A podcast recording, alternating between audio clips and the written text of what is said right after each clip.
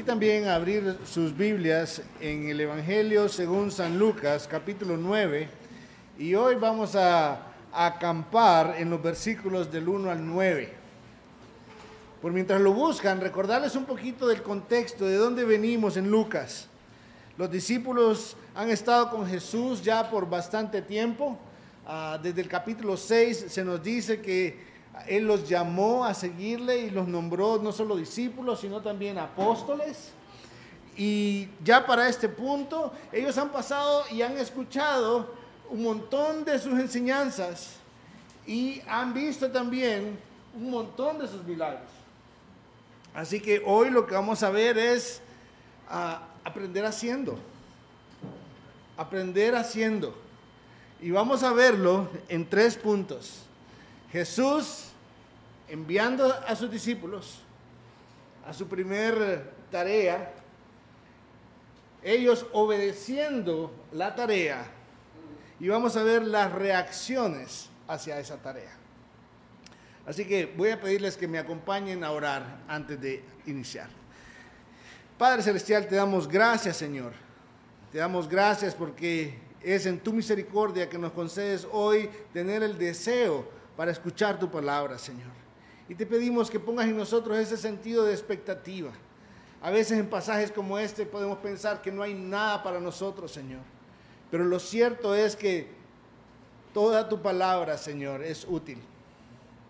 Toda tu palabra es inspirada por ti, sale de ti y es para equiparnos para toda buena obra, Señor. Te suplicamos que uses tu palabra y así como la lluvia que desciende, y da semilla al que siembra y pan al que come. Te suplicamos, Señor, que tu palabra nos concedas ver la maravilla de tu obra en nosotros. Y aun si no la vemos, Señor, con claridad, que podamos entender de que tu palabra nunca regresa a ti vacía, Señor. Y confiamos en lo que tú estás haciendo, aun cuando en ocasiones no, no lo entendemos, Señor. Gracias porque podemos vivir bajo tu voluntad que es buena, agradable y perfecta. En Cristo Jesús. Amén. Ok, hermanos, vamos a ver entonces estos tres puntos de este pasaje. Y el primer punto lo vamos a ver en los versículos del 1 al 5, Jesús enviando a sus apóstoles. Vamos a leer versículos del 1 al 5. Reuniendo Jesús a los doce discípulos, les dio poder y autoridad sobre todos los demonios y para sanar enfermedades. Los envió a proclamar el reino de Dios y a sanar a los enfermos.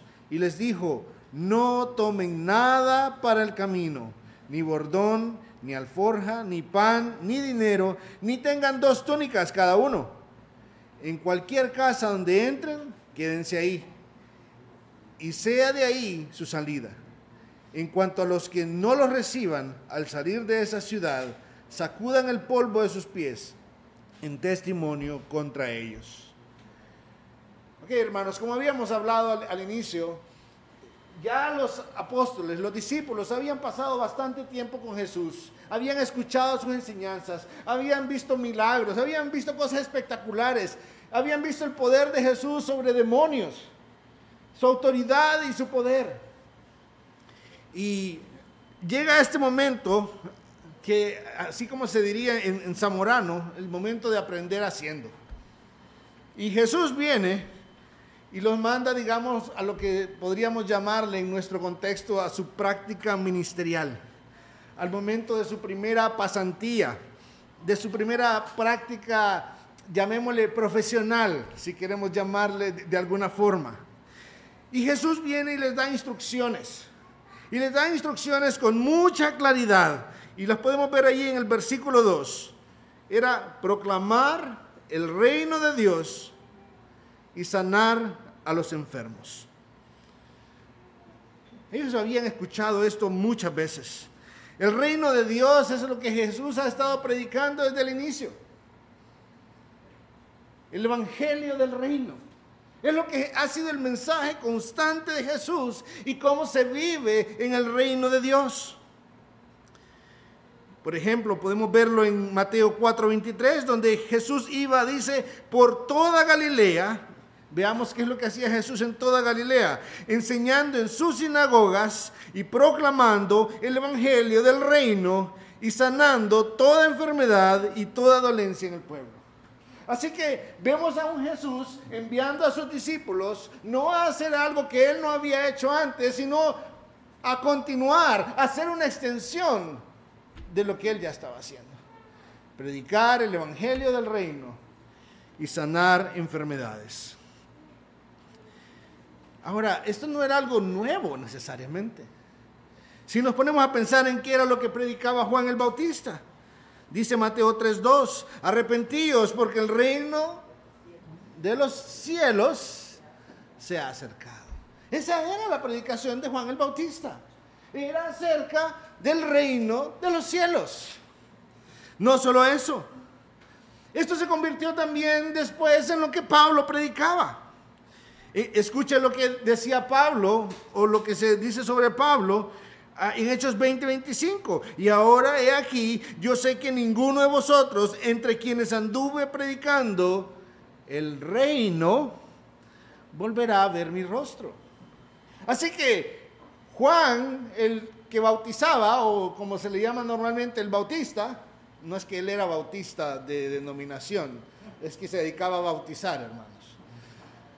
Juan el Bautista, Jesús, Pablo, tenían algo en común en su predicación. El constante era la predicación del Evangelio del reino de los cielos.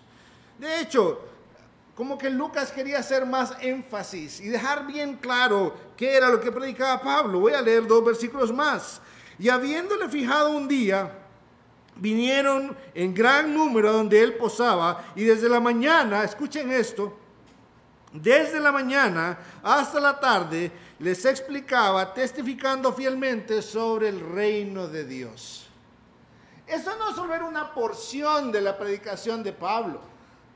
No, todo el día era el tema principal, era el plato principal, el Evangelio del reino. Y dice, y procurando persuadirlos acerca de Jesús, tanto por la ley de Moisés como por los profetas. Y Pablo, otro pasaje en Hechos, se quedó, escucha esto, por dos años enteros en la habitación que alquilaba y recibía a todos los que iban a verlo predicando el reino de Dios. En dos años había un mensaje central para cada persona que llegaba a visitar a Pablo. El reino de Dios. Y eso era lo que Juan el Bautista predicaba, eso era lo que Jesús predicaba y lo que envió a estos doce hombres a predicar. El reino de Dios. Y hermanos, eso es lo que nosotros también somos llamados a predicar hasta el día cuando toda rodilla se doble delante de Jesús. Ese es el llamado que tenemos sobre nuestras vidas. A predicar el reino de Dios. Y es um, esa tarea de predicación, la proclamación de la palabra, lo que Jesús ha estado no solo haciendo, sino que ha estado enseñando a sus discípulos. Estuvimos en el capítulo 8, en los versículos 4 al 18, viendo acerca de la importancia de prestar atención a, lo, que se, a lo que se dice sobre la palabra en la parábola del sembrador. Vimos en Lucas 4. Escuchen, vamos a recordar un poquito Lucas 4. El Espíritu del Señor, leía Jesús en la sinagoga, el Espíritu del Señor está sobre mí porque me ha ungido para anunciar el Evangelio a los pobres. Me ha enviado para proclamar libertad a los cautivos y la recuperación de la vista a los ciegos, para poner en libertad a los oprimidos, para proclamar el año favorable del Señor. Eso ha sido la constante de Jesús.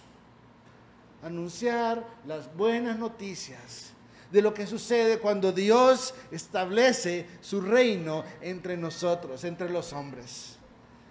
A traer libertad. Libertad de la maldición por causa del pecado. Libertad de la opresión por causa del reino de Satanás. Jesús había estado haciéndolo constantemente y ahora esa tarea la da a sus discípulos. Y este grupo está siendo enviado no como quien va a hacer una tarea nueva, no como quien va nada más a extender esa tarea. Y eso es lo que nosotros también continuamos haciendo, hermanos. Somos una extensión de esa predicación. Somos una extensión de esa tarea. ¿Cómo así? O sea, entiendo la parte de anunciar el Evangelio, pero ¿y la parte de curar a los enfermos? De repente podríamos estarnos preguntando, ¿verdad?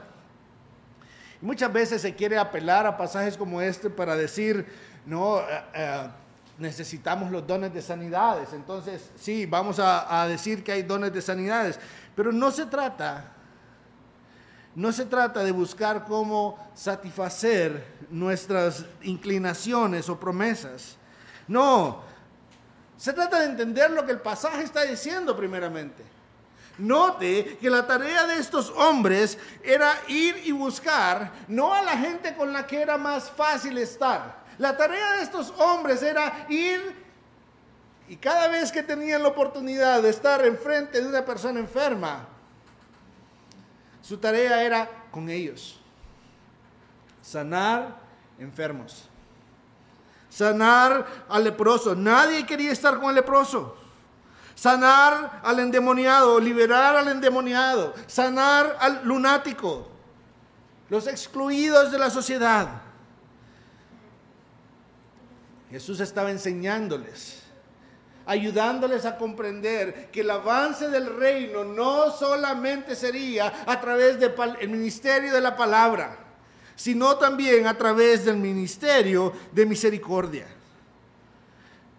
Entendiendo que Dios se preocupa no solo, no solo por nuestras necesidades espirituales, sino también por nuestras necesidades físicas, materiales, relacionales, emocionales. Porque Dios no envió a Cristo solo a salvar nuestro espíritu, sino a redimirnos por completo.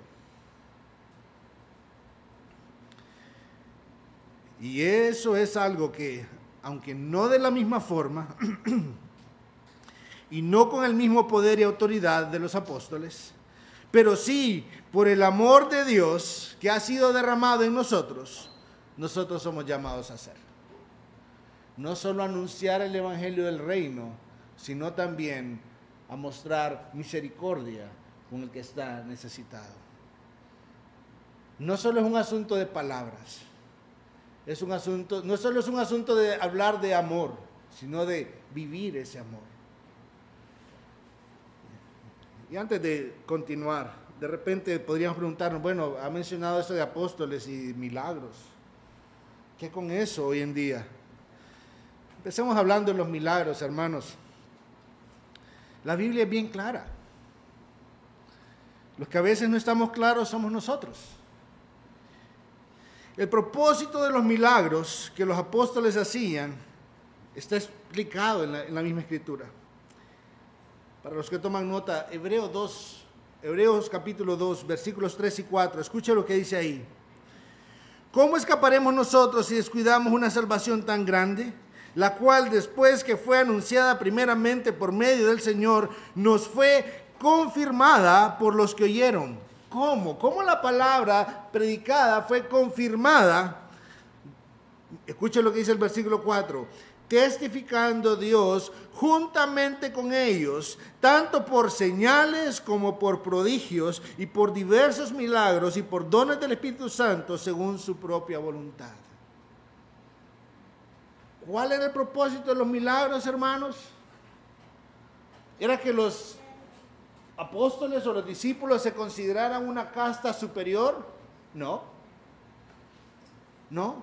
Era el poder de Dios, no de ellos. Era el poder de Dios a través de ellos, dando testimonio que el mensaje que ellos llevaban era el mensaje de Dios.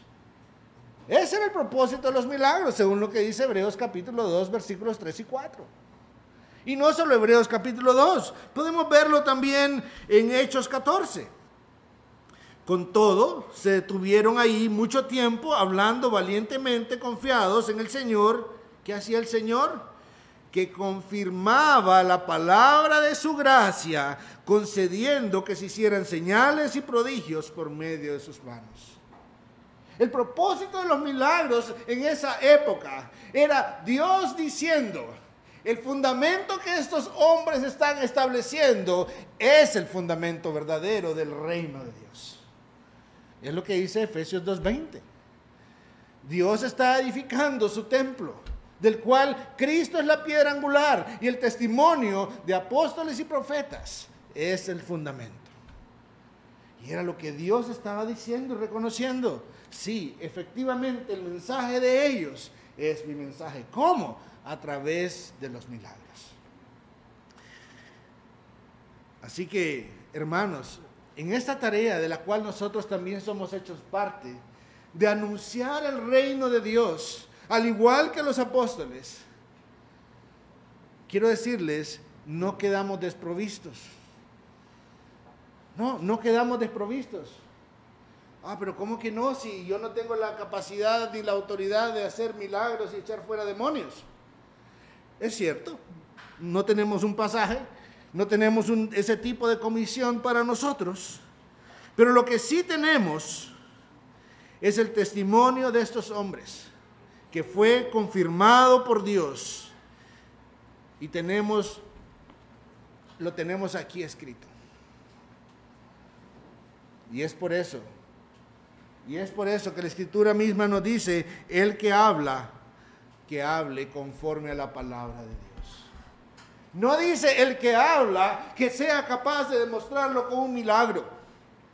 No dice eso. Dice que si yo voy a enseñar algo, ha de ser en base a lo que aquí está escrito. Primera de Pedro 4, 11. Y que si voy a servir de alguna manera a mis hermanos o a cualquier otra persona, si voy a ministrarle, a servirle, ha de ser con el poder que Dios da, no en nuestras propias fuerzas. De esta manera, la gloria es para Dios y no para nosotros. Y en cuanto a los apóstoles, la palabra apóstol significa enviado. De ahí viene el, sentido de postal. ¿Sí? Es enviado. Y es lo que estos hombres fueron, personas enviadas. Solo que no son cualquier enviado. Esto no es como cuando le pedimos a alguien, por favor, vaya a la Senros a traerme una medicina. No, es un tipo de apóstol, pero con A mayúscula lo que tenemos acá. Enviados especiales, con una tarea especial.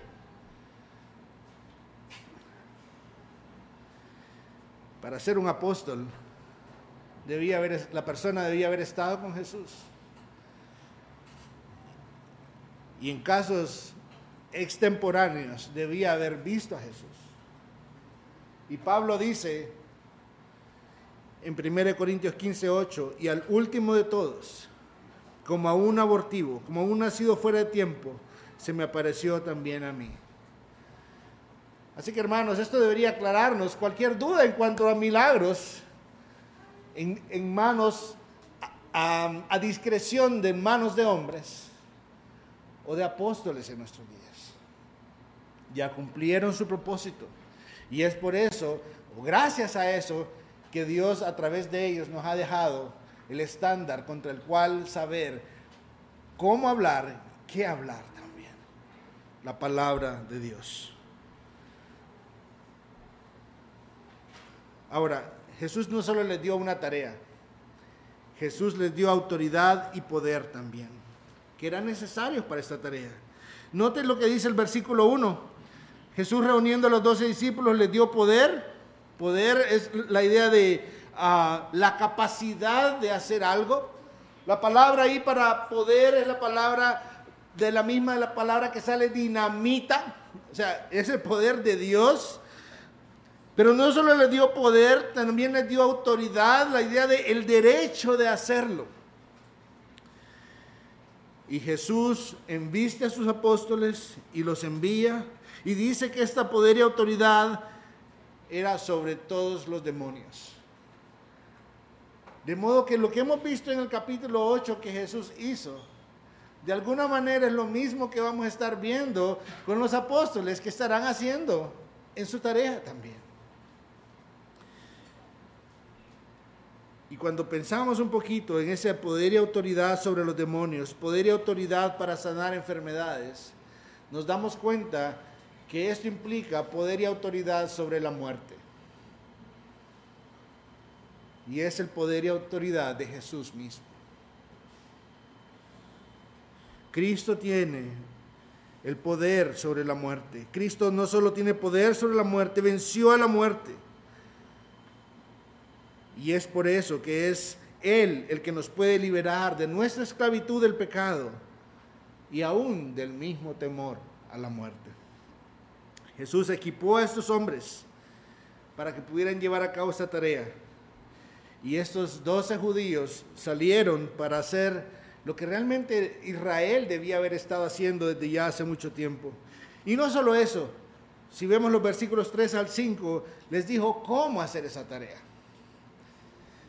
Ellos no debían llevar provisiones. Era así como, vengan, vengan, miren, van a ir y hacer esto. Pero vamos a ir entonces a preparar la mochila. No, no, no, no. Así como están aquí, así se van. Ahorita. No, sin nada más. Es más, suelte eso que lleva ahí. Sí, deje la cartera. Sí. Deje el celular. No va a necesitar eso. Sí, pero voy a necesitar ropa porque esto es de varios días. No, no, no, no necesita. Así como está, salga, vaya. Vaya. Y la comida, no, vaya. Sí, pero vaya. Ahora, esto no es para convertirlo en, en una enseñanza que la vamos a universalizar y decir, si algún día esta iglesia envía misioneros, vamos a enviarlos y nada, no. El mismo, en el mismo Lucas capítulo 22 nos damos cuenta que en otra ocasión los manda y los manda equipados. Lo cierto es que había un propósito ahí. Había un propósito. Esta tarea debía ser realizada confiando en la providencia de Dios. Esta tarea debía ser realizada confiando en que es la tarea de Dios.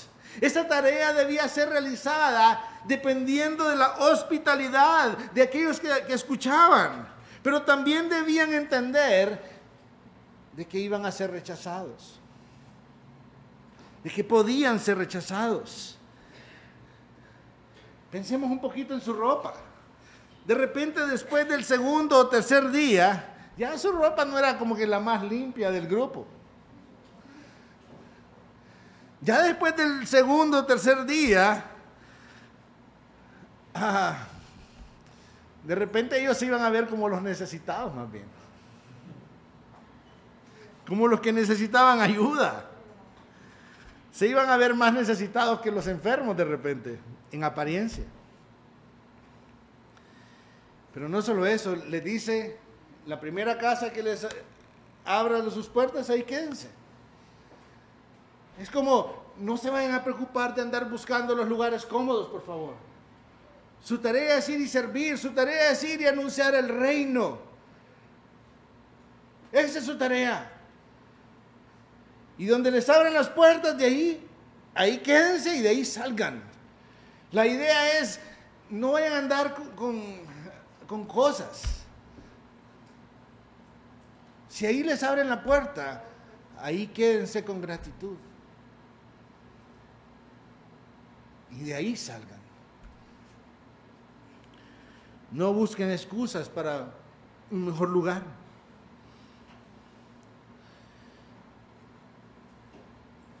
¿Y qué de las sandalias? ¿Qué es eso de las sandalias que habla ahí en el versículo 5? ¿Qué significa? ¿Sabe? Jesús en el capítulo 10, cuando lleguemos ahí vamos a ver que Jesús envía otro grupo, ya no de 12, sino de 70. Y a estos y a estos 70 Jesús les explicó en el 10, 10 y 11, capítulo 10, versículos 10 y 11. Dice, pero en cualquier ciudad donde entren y no los reciban, salgan a sus calles y digan, hasta el polvo de su ciudad que se pega a nuestros pies, nos, nos lo sacudimos en protesta contra ustedes. Pero sepan esto, que el reino de Dios se ha acercado. Les digo que en aquel día será más tolerable el castigo para Sodoma que para aquella ciudad. Eso de sacudirse las sandalias era una manera de decir, señores, ustedes están despreciando las buenas nuevas del reino. Ustedes están despreciando las buenas noticias de que el rey se ha acercado mostrando misericordia a ustedes. Y ahora ustedes quedan bajo juicio.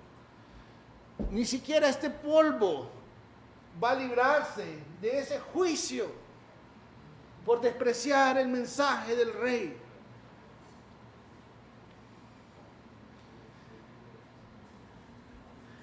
¿Era ser duro el asunto? No.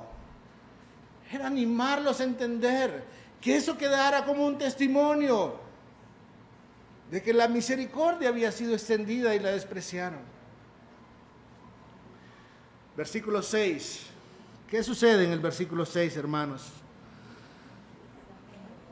Entonces salieron e iban por todas las aldeas anunciando el Evangelio y sanando por todas partes. Versículo 6 podemos resumirlo en una sola palabra, hermanos. Obedecieron. Y podríamos extenderlo un poquito más y decir, no vemos quejas ahí. Obedecieron sin quejarse. Hicieron el trabajo que Jesús les indicó. ¿Y cómo les fue? Pues pareciera que el texto no nos dice, pero lo cierto es que sí nos dice. Quiero que me acompañen, por favor, y salten, dejen una marquita ahí en el capítulo 9 y me acompañen al capítulo 22, versículo 35. Versículo 35. Y él les dijo a todos, cuando los envié sin bolsa, ni alforja, ni sandalias, ¿acaso les faltó algo? No Nada, contestaron ellos. ¿Cómo les fue? Disfrutaron del cuidado de Dios.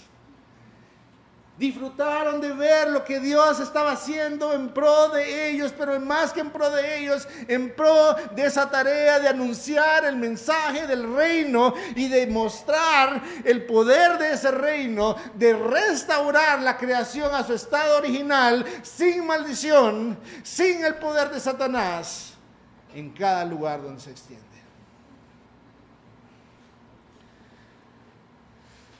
Sin embargo, hubieron reacciones. Versículos 7 y 9. Veamos versículos 7 y 9 de Lucas 9. Herodes el tetrarca se enteró de todo lo que estaba pasando y estaba muy perplejo, porque algunos decían que Juan había resucitado entre los muertos y otros que Elías había aparecido, y otros que algún profeta del antiguo, de los antiguos había resucitado. Entonces Herodes dijo, a Juan yo lo hice decapitar. ¿Quién es entonces este de quien oigo tales cosas? Y procuraba ver a Jesús. Claro que esto lo tenía perplejo. Imagínense ustedes siendo rey de una región y de repente escuchan el mensaje que se está divulgando y que está avanzando a gran escala de que un reino se está acercando. Claro que lo iba a tener perplejo. Pero lo cierto es que cuando vemos no solo lo que Herodes, este era Herodes Antipas, no era el mismo Herodes que persiguió a Jesús, era su hijo, tengo entendido. Ah, cuando vemos lo que este Herodes está escuchando, cuando vemos lo que el pueblo realmente está percibiendo, ninguno de ellos dice es el Mesías. Ninguno de ellos dice que es el Mesías. Sí reconocen si reconocen eh, la labor profética, siendo Jesús el perfecto profeta, el perfecto sacerdote, el perfecto rey. Pero no lo atribuyen al Mesías, sino que lo atribuyen a algunos de los profetas antiguos que ya murieron. Y dice, Juan el Bautista, ya había muerto para ese momento Juan el Bautista. Elías, no había muerto, pero había sido llevado. O alguno de los profetas antiguos. Miraban tan asombroso esto que tenía que ser uno de estas características. Pero ninguno pensó en el Mesías. Ninguno pensó en lo que por tanto tiempo Dios estuvo martillando sobre su pueblo. La promesa de aquel que aplastaría la cabeza de la serpiente. Hermanos, ¿qué hay para nosotros en este pasaje? Hay mucho, hermanos. Hay mucho, pero voy a quedarme con tres puntos nada más. Primero es, para esto fuimos rescatados, hermanos. Para esto fuimos rescatados, no solo porque lo dijo Jesús o Pablo o Juan el Bautista, no, Pedro también dice, para anunciar las virtudes de aquel que nos llevó del reino de las tinieblas al reino de su luz admirable. Para eso fuimos rescatados. Es su tarea y la mía también. Es lo que Jesús hizo con el Gadareno. ¿Qué le dijo? Te quiero seguir. No, no, no, no. Quédate aquí. Y ve a tu casa y cuenta las grandes cosas que Dios ha hecho contigo. Somos llamados a esa misma tarea, hermanos. De hablar de la excelencia del reino y de la excelencia del rey que está sobre nosotros, Cristo Jesús. Dios nos ha provisto con lo que necesitamos para llevar a cabo esa tarea, hermanos. Es posible que en algún momento nos hayamos quejado o que queramos usar nuestros propios medios. Pero no, la tarea de Dios para que glorifique a Dios ha de ser llevada a cabo con los medios de Dios. Cuando nosotros lo hacemos a nuestra manera, ese no es el medio de Dios. Y eso no es para la gloria de Dios, es para nuestra gloria y es algo de lo cual debemos arrepentirnos, hermanos. Cuando estamos confiando en nuestros propios métodos, cuando estamos pensando en recetas evangelísticas y lo efectivas que son, o cuando empezamos a, a establecer estadísticas sobre fulano y sutano, mengano y perencejo, de qué tan eficientes evangelistas son, eso no es nuestra tarea. El poder está no en la boca o en la lengua de hombres. El poder está en el mensaje del Evangelio de Cristo Jesús y en ningún otro lugar.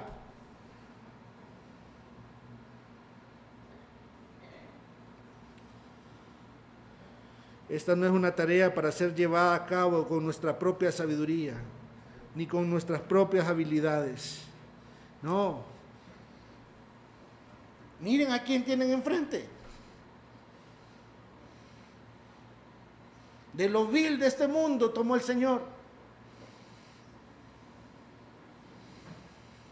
No porque sea bueno.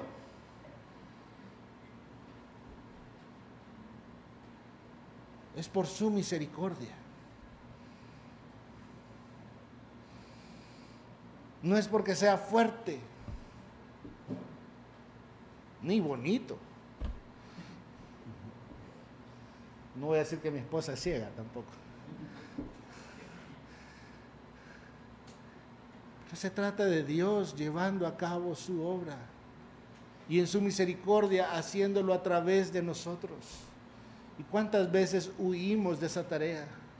O nos avergonzamos del privilegio de esa tarea. O pretendemos que tenemos una mejor manera que la que Dios establece. Eso es para avergonzarnos, hermanos, y en arrepentimiento venir a Dios.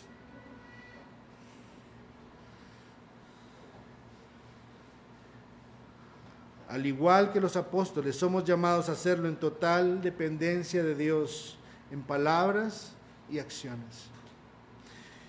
Y por último, hermanos,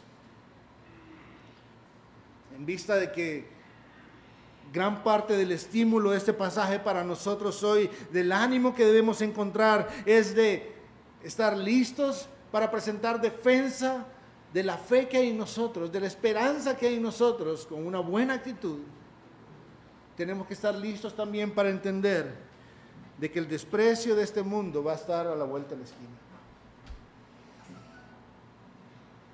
Pero el cuidado de Dios siempre va a estar sobre nosotros también.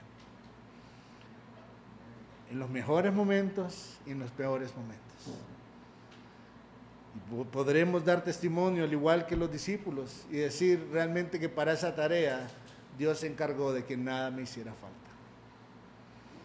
Acompáñeme a orar. Padre Celestial, te damos gracias, Señor, por tu misericordia.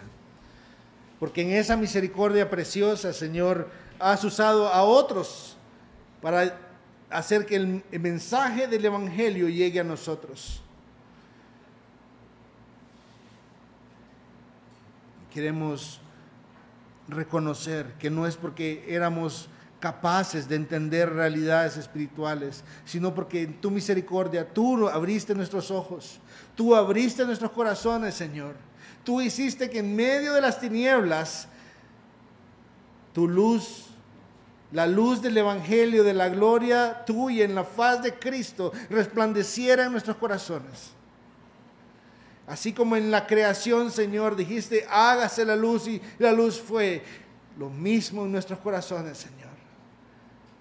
En esos corazones que aunque nos resistíamos a tu gracia, Señor, llegó un momento en que tu gracia vino a ser irresistible a nuestra vida, Señor.